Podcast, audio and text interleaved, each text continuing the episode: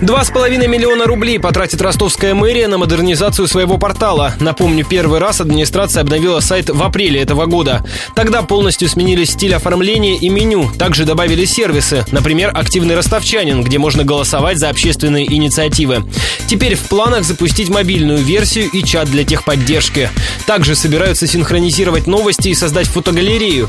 Появится и несколько новых сервисов, рассказывал ранее один из разработчиков из консорциума информационных систем Роман Забродин. Будут расширяться сервисы, будут появляться новые сервисы. Он не должен обрастать именно городской портал кучей ссылок, баннеров новых, совершенно не впадающих в общее. Это должно быть очень лаконичный, простой сайт которого можно легко человек может получить главную информацию, куда ему обращаться, и те сервисы, которые ему доступны. Разработчикам следует обратить внимание на меню навигации, доработать его и сделать более удобным, считает программист-разработчик компании WebBand Андрей Кашманский. Стоит доработать иерархию меню сайта, потому что вот справа сверху меню есть три полосочки. Обычно предполагается, что такая менюшка, она служит для навигации непосредственно по сайту, но здесь она нас переводит либо на внешний сайт, либо на другие сервисы, то есть это ну, немножко нелогично логично. Чуть-чуть ниже на сайте раздел партнеры и проекты. Они, на мой взгляд, очень сильно сливаются, потому что здесь есть непосредственно партнеры и есть интересные проекты, в принципе, которые хотелось бы выделить. Для сравнения, на первое обновление сайта минувшей весной мэрия потратила 4 миллиона рублей.